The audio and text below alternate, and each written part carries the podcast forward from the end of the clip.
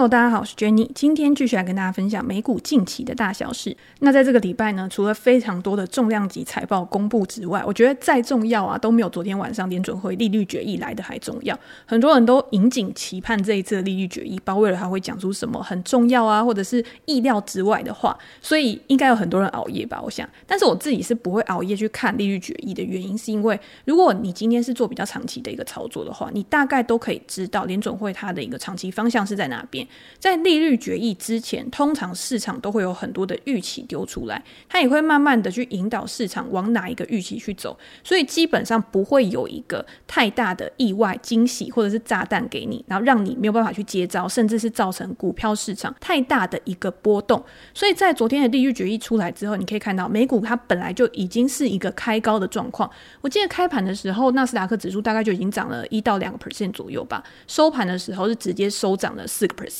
这个四个 percent，大家不要小看哦，是已经是创下了二十个月以来的最大涨幅。也就是说，市场上面每一个投资人已经很久没有看到科技股有一个这么亮眼的一个表现了。当然啦，我们也没有办法说一天的涨幅就代表什么。有没有可能在利率决议之后，市场的激情过了以后，又开始走向一个下跌的一个区间？但是如果我常听我们 podcast 的人都知道嘛，其实我不是很喜欢去预测未来会发生什么事情。我觉得市场上面发生的所有事情，重大的事件、财报的利多跟利空，其实价格都会告诉我们到底市场的方向是往哪里。你只要跟着价格的趋势去走的话，你就可以很好去控制你自己的下档风险跟上档的一个获利，去找到一个很好的期望值去累积你的资产。这个东西说起来好像哦很自私啊，很公式啊。但是，当你做的次数足够多，当你的经验持续的累积之后，你就会发现，这个已经会变成一个怎么说大数法则，也就是在你交易的时间越来越长，在你进出市场的频率越来越高的时候，你就可以掌握一个最适合自己的节奏，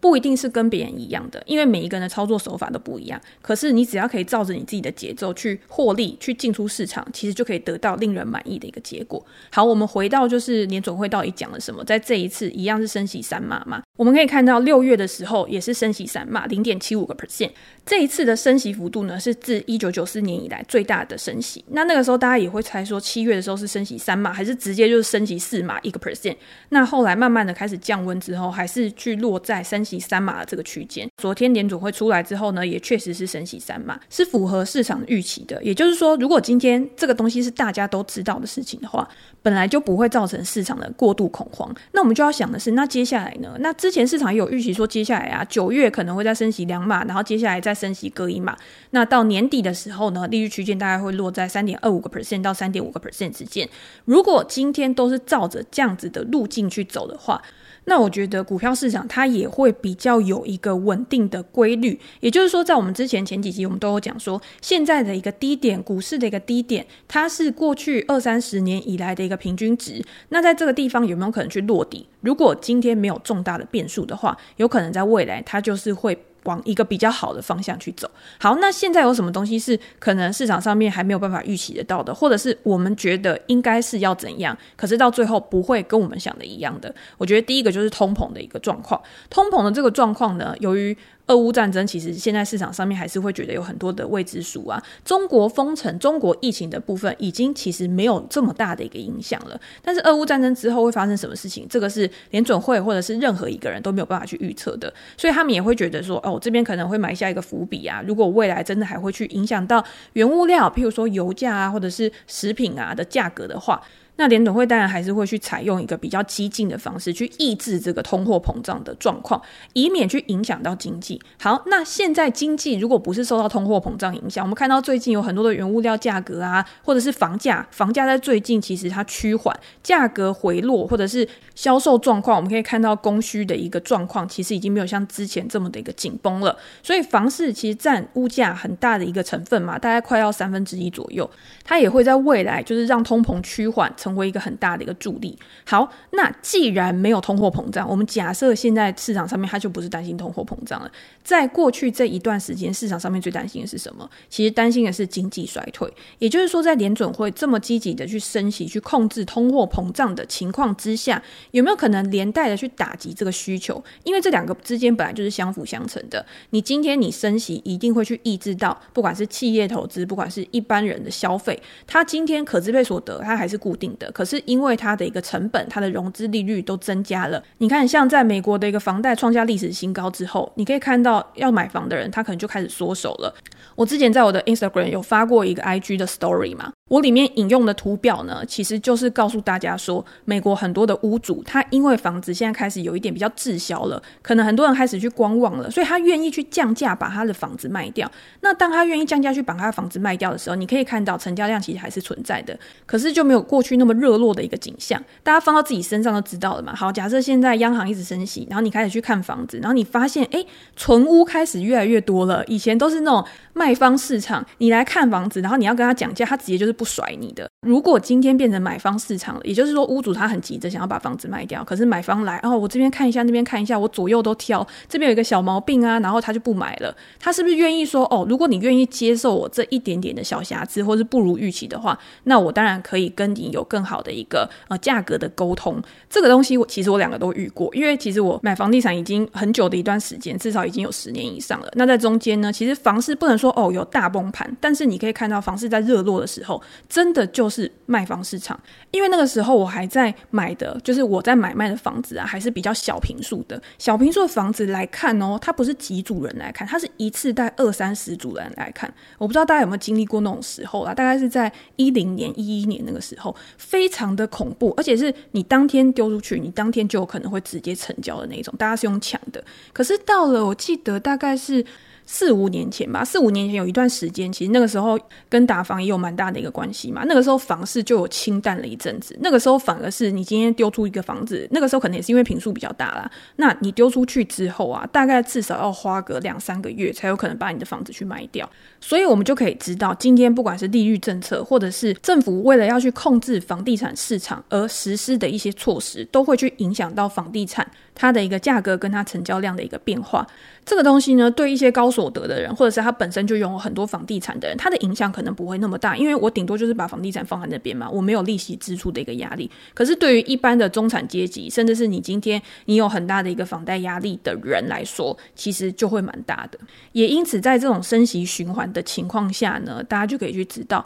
房地产它之所以会降温，是因为它是一个流动性比较差的资产，它没有办法在你突然需要用钱的时候，它直接的可以把它转换去变现。那今天你套用在公司上面也是一样，一间公司呢，它如果拥有很多这种像房地产啊，或者是固定资产的东西，一定是比它拥有很多账上的一些现金资产、流动资产来的还要难以去变现。那在逆风的时候呢，这些资产它有可能会成为它一个比较大的一个拖累吧。但是在顺风顺水、景气很好的时候呢，它的产能利用率提升的时候，这个又会对它的利润造成一个我觉得是加成的一个好处、一个影响。所以大家在评估的时候，你今天在景气好或景气不好的时候，你在看这些公司的财报，其实也可以用这样子的标准去做一个评估跟判断。好，诶，我们为什么讲升息会讲到这边？我还没有讲完升息的地方。总之，联准会这次就还是升息三码嘛，对不对？那鲍威尔也说呢，如果今天通膨还很严重的话，那我们之后还是有可能还是持续的紧缩加息呀、啊，还是有可能会升三码、可是他也说，如果今天呢、已经没有这么大的一个压力，又或者是经济可能会面临到比较开始陷入衰退的一个危机的时候，他们也有可能会去放缓加息。所以鲍威尔这话一讲出来，市场整个就已经激动了，大家知道吗？就觉得说，哦，他既然讲出了一个这么鸽的一个宣言，其实也没多鸽啊，就只是说，哦，我可能不会那么积极的去升息而已。可是因为市场的行情，不管今天是股票的价格、大盘的一个走势，都是因为预期而去引导的，而不是过去发生了什么事情。所以我们可以看到，在鲍威尔讲完话之后呢，股票就开始狂冲嘛，尤其是科技股，科技股因为它受到利率波动的影响是非常大，它对于利率上升的这个名。敏感性，因为折现到现值的一个关系，所以呢，科技股它也开始暴冲。那再加上最近的一些财报，可能昨天 Google 啊，它有带动嘛，微软它有带动整体科技股反弹的一个气势，所以当然就把整个大盘全部都带起来。好，那现在呢？现在我们应该要怎么做？也就是说，在联准会这个不确定性，我觉得至少暂时的已经解除了。市场上面开始可能又关注其他比较重要的事情，我们又会回归到财报季嘛，因为财报毕竟还没有开完。这个礼拜呢，还有像 Apple 的财报。Amazon 的财报啊，都会在这两天陆续开奖嘛。那 Amazon 的财报呢？我觉得昨天 Shopify 有公布他自己的财报，他出来这个财报呢，其实真的是还蛮惨的啊。Shopify 在公布财报之前，他就有先公开一个消息，他就说他要去裁员，他全球百分之十的一个人力。他认为在过去这一段时间呢，因为疫情嘛，所以整个需求大幅上升，公司对前景是非常乐观的，就开始增加人力啊，增加人手啊，去营运，去扩展他们的一个事业。结果到现在呢，发现诶，我好像扩展得太快了，现在反而是有一点供过于求的感觉，所以当然要去节省成本、节省费用。对于一家公司来讲，这是一个非常正常而且非常合理的一个决策，不然我要那么多人力干嘛？我只是在浪费我自己的资源而已。可是对于股票市场来讲，这个就是你公司陷入到一个停滞、成长趋缓一个很明显的一个征兆。那再加上它公布出来财报呢，其实是不如市场的一个预期的，营收呢是十三亿美元，比去年同期成长了十七个 percent。那大家会觉得说，诶，你今天还是在一个成长的趋势上啊？为什么这一段时间会跌得这么惨？可是大家要去看哦，今天这些成长股啊，它的一个股价其实是跟着它的营收成长率在跑的。这个我知道，我已经讲过很多次。可是因为还是有很多的读者会来问我说，我到底是怎么样去区分这些股票，哪一些是高速成长，哪一些是稳健成长，哪一些是成熟股？那这个时候呢，你就可以去找他们每一季出来，或者是它在过去这几年啊，它的营收成长率。对我来说，高成长股它的营收成长率至少要在三十五个 percent 以上。那今天在二零二一年的时候，Shopify 它都还可以到一百。个 percent 以上的成长率，这个是比较极端的一个状况啦。到了二零二一年下半年的时候，它开始就是四五十个 percent 的一个成长率，这个已经是回到它在疫情之前的一个水准了。所以，如果它今天从疫情的当下去回落到疫情之后，它只是回落到它原本应有的一个水准的话，我觉得市场的估值它迟早会给它一个公道，也就是估值一定会回调到它应该要得到的那个估值、那个股价嘛。可是今天在最近这两季，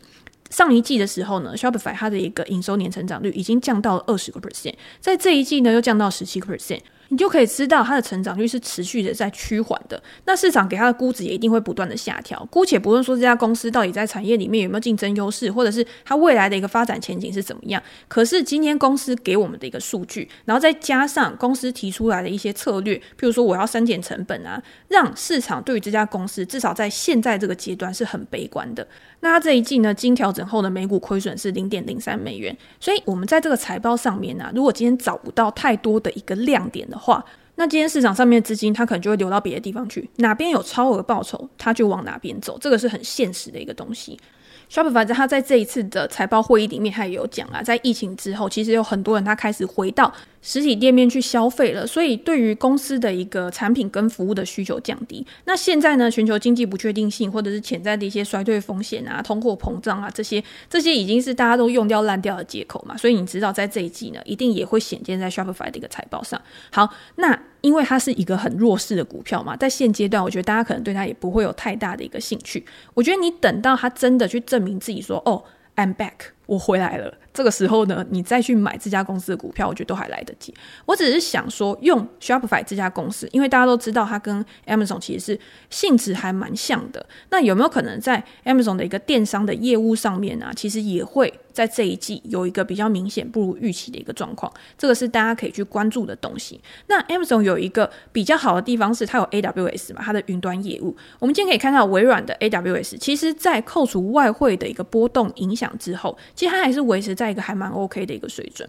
那 Google Google 因为它也是很专注在云端的业务上，那它在这一季呢，云端业务还是成长了三十六个 percent 吧，比之前还要下滑了啦。而且它现在还是处在亏损的一个状况，所以大家可以去关注 Google 它未来在这一块的一个表现是怎样。那我们回到 Amazon 的一个 AWS。因为它一直都是 Amazon 的一个印钞机，也就是说，虽然零售占 Amazon 的一个营收很大的一个部分，可是主要的获利呢，其实都是靠云端服务去赚来的。所以今天 AWS 它有没有办法可以持续的去成长？它有没有办法持续的可以去扩大它的一个市场市占率？对于 Amazon 来说就很重要。如果今天零售表现的非常不好，像上一季其实零售给出来就很烂嘛，所以 Amazon 它的一个股价就有下跌去反映。那在这一季呢，如果零售很烂，这个可能。能已经是众所皆知的事情？有没有可能已经反映在股价上面了？那 AWS 如果可以优于预期或者是符合预期的话，或许就会成为 Amazon 股价的一个我觉得兴奋剂吧。这个是大家可以去关注的，因为 Amazon 的财报还没出来，我只是先跟大家讲我的想法。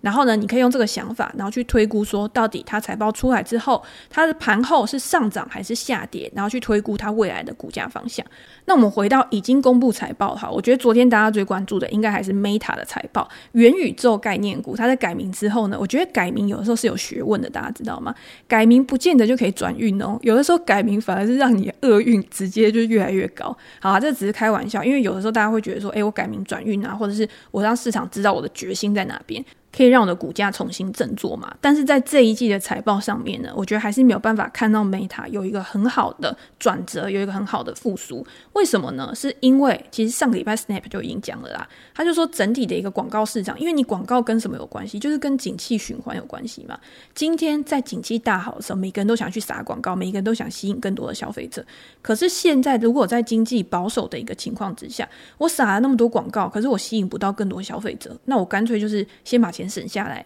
先在这个逆风当中呢，至少我先撑过去。在未来呢，等到行情好的时候，我再开始持续的去撒钱，这个效益反而可能是更大的。在这一季呢，Meta 它的营收两百八十八亿美元，比去年同期衰退了零点九 percent。大家要注意哦，这个负零点九 percent 是 Meta 有史以来首度的季度营收年衰退，所以这个会让市场会觉得说，哎，怎么会发生这样的事情？这个就是一个意料之外嘛。意料之外的事情，通常就会引起股价比较大的一个反应。那公司现在除了广告营收，因为广告营收还是公司最主要的一个来源，他还有把他希望他未来最主要的营收来源，也就是元宇宙的业务 Reality Labs 这个业务呢，切出来给大家看，就说：哎，你看我在这个地方营收的成长啊，或者是我在获利的一个状况啊，有没有办法可以让大家更关注我未来的潜在的一个表现？可是呢，在这一季，除了广告业务不如预期之外，元宇宙业务呢也有收缩，也就是在这个硬体啊，或者是它在一些建制上面呢，没有办法很好去做扩展的一个情况之下，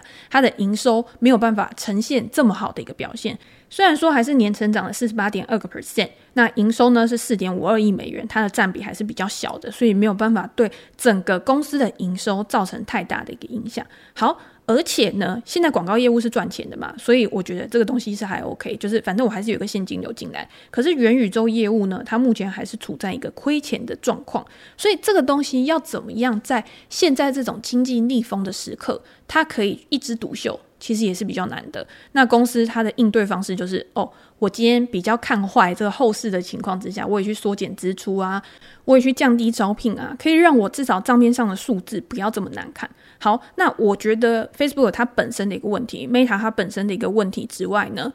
我们还要注意，就是它现在在这个产业的竞争环境。我们可以看到，过去的 Snap 它公布财报之后，它也有讲到 TikTok 啊，其实是他们一个很大的一个竞争对手嘛。那你 Google 财报出来，你看它这一次 YouTube 的一个营收可能表现也不如预期，也是因为短影音的部分好像没有办法很好的去跟 TikTok 做一个抗衡。TikTok 好像变成全民公敌了，大家知道。所以呢，Facebook 它现在其实像 IG 啊，它也常常在抄 TikTok 的东西嘛。我要用 Reels 啊，我要怎么样去获取更多。用户的专注力，我真的觉得 Reels 会做的人真的很强。大家知道，在这一次的财报会议里面啊，Facebook 就有说，在用 Reels 制作，就是有在观看 Reels 的人，他的一个参与时数比之前成长了三十个 percent。我在想说废话，因为你看 Reels，它没有办法快转嘛，所以呢，你今天就是要一定要等那个影片看完，然后再做 Reels 的人，我觉得。真的要把它做的很花俏，真的是非常难的一件事情。你说我如果从头到尾就一镜到底，然后我把它拍好之后直接上传是很简单的事情。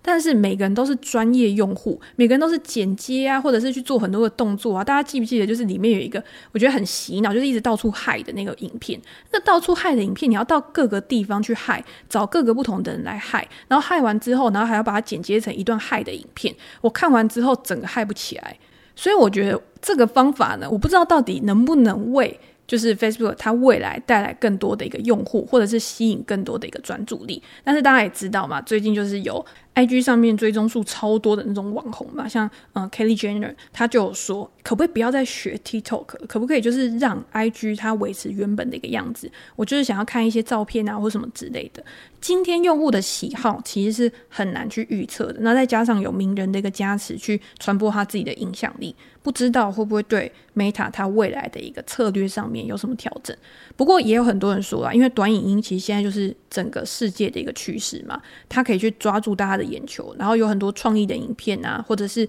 广告的一个变现方式，它现在呢可以为 Meta 带来大概十亿美元左右的一个营收吧。未来有没有可能可以让它更好的去货币化？那当然，他就不会去放弃这一块，或者是他不会有一个太大的一个变动。因为当全世界的人都在做一样的事情的时候，如果你今天没做，你就是少了这个机会。我觉得就跟投资一样，就是当全世界可能都在做哪一笔投资的时候，你就会觉得很 FOMO。你就会觉得你没有跟上这个趋势的话，你在未来你就是落后给别人。可是呢，我觉得每一家公司它还是要有自己的一个长远的一个目标，长远的一个规划。你的目标到底是什么？你要达到什么样的一个成就，或者是什么样的一个境界？然后你再借由这个目标、这个境界，然后去反推你现在要做什么样的一个事情。这个不管是在个人或者是在公司，其实我觉得都是一样的一个道理。所以我觉得 Meta 它现在呢。我觉得他可能他有他自己的一个目标，可是就现在这个阶段来讲，他需要去达到这个目标，还需要一段比较长的一个时间。你到底要怎么样去获取流量？譬如说你的活跃用户，你要怎么样去增加？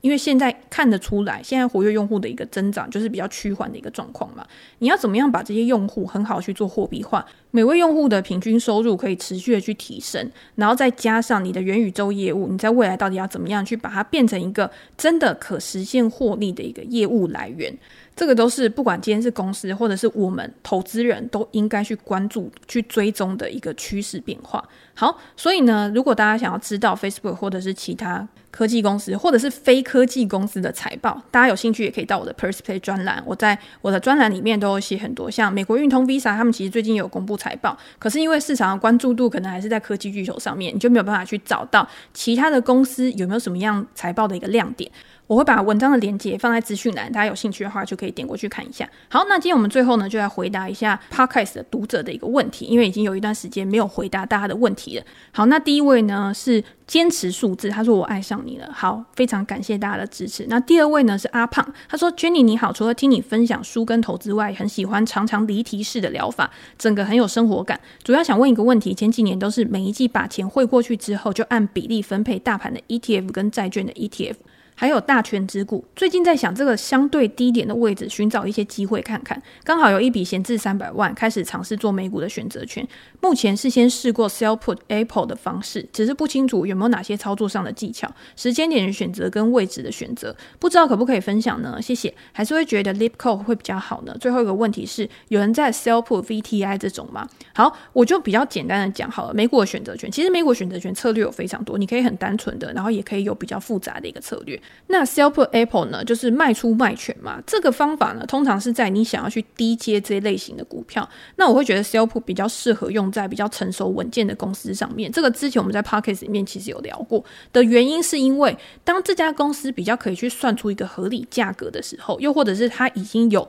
比较可见的长期发展愿景，那你去 sell put，其实你买到了股票之后，如果它真的下跌了，因为它如果往上的话，等于是你可以收权利金嘛。可是它如果往下跌的话，你就必须要去履约。你有这个义务去买入 Apple 的股票，而且一次就是一百股，所以大家要 sell put 的时候也要小心。很多人是一次 sell put 很多，然后结果呢，要接股票的时候他没有钱，然后结果就变成违约。好，那如果今天想要去 sell put，想要去低接股票嘛，那当然是在股票下跌的时候，你可以收到权利金，其实也是比较高的，而且这个是可以去帮你降低风险，因为我不知道在这种大盘比较不确定性的时刻，我如果今天去买个股的话。它未来如果下跌了，虽然说我知道长期趋势会往上，但是账面上边就是会有亏损嘛。那我 sell put 呢，我收了权利金，等于是可以去抵减掉我一点点的成本。那在选的技巧上面呢，我自己做 sell put 的时候，我不会选时间太长的，大概就是一个月左右的一个履约价格。反正到期了之后呢，还可以再持续的去重新 sell 嘛，所以我觉得这个就是比较没有大的一个差别。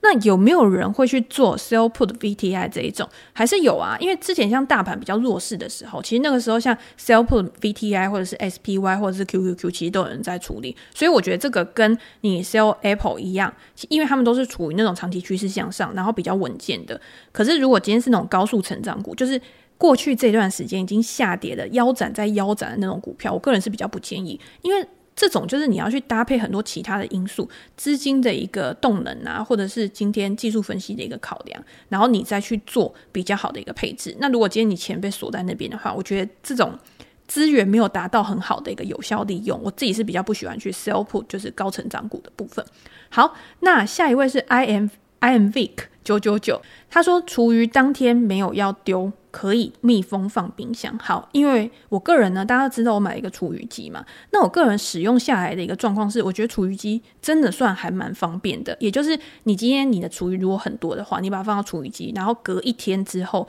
它就会变成。体积非常小，那它当然就比较不会占空间。可是我觉得，我觉得大家都知道厨余机的好处，我可以讲一些就是我觉得厨余机比较不好的地方，因为我都是晚上去把厨余机打开。那大家知道厨余机在做的时候，虽然它有用那个。去味道的那个叫活性炭嘛，可是呢，它在烘烤的过程当中，其实是还是会有味道。这个味道是还蛮明显，你是可以闻得到的。那它的味道不是那种很难闻的臭味，而是很像在烤东西、烤肉松的味道。所以晚上如果你在睡觉的时候，你可以隐隐约约的在房间闻到从远远遥远的地方传过来那种肉松味。我不知道大家会不会 care 这种事情，但是我就会觉得哦，有一点让我困扰，因为肚子会很饿。那第二个呢，就是因为它的体积真的是比较大嘛。如果你的厨余真的是没有很多的量的那一种，我觉得真的这个东西是可以省略的。你就是呃把它包一包，真的放在冰箱里面，我觉得 OK。但是为什么我没有办法把它包一包放冰箱？原因是因为我的厨余量其实真的算蛮大的。我不是没吃完东西，是很多的那种果皮类的东西啊。然后我没有相应的桶子可以把它放到冰箱里面。我冰箱已经算很大，大家知道我的冰箱是那种直立式，然后是从。从天花板顶到地的那一种，然后是两面，然后一整面是冷冻，一整面是冷藏。可是我呢，因为就是大家照常在煮饭，然后我的冰箱里面其实有很多的东西，所以真的要再放一个大的厨余桶进去，有一点点困难。好，所以我觉得这个东西是真的因人而异。我觉得它不是一个厨房的必备品，但是如果你今天真的是很常煮饭，然后你有很多的这种呃果皮，然后你没有那么多时间去丢厨余的人，我觉得可以选择买一台，还算是一笔还 OK 的投资啦。好，那今天就先跟大家分享这边。如果大家有任何问题的话，欢迎留言给我评价。那我们之后呢，可以把它再用一集的主题，然后来跟大家做一个分享。那今天就先这样了，拜拜。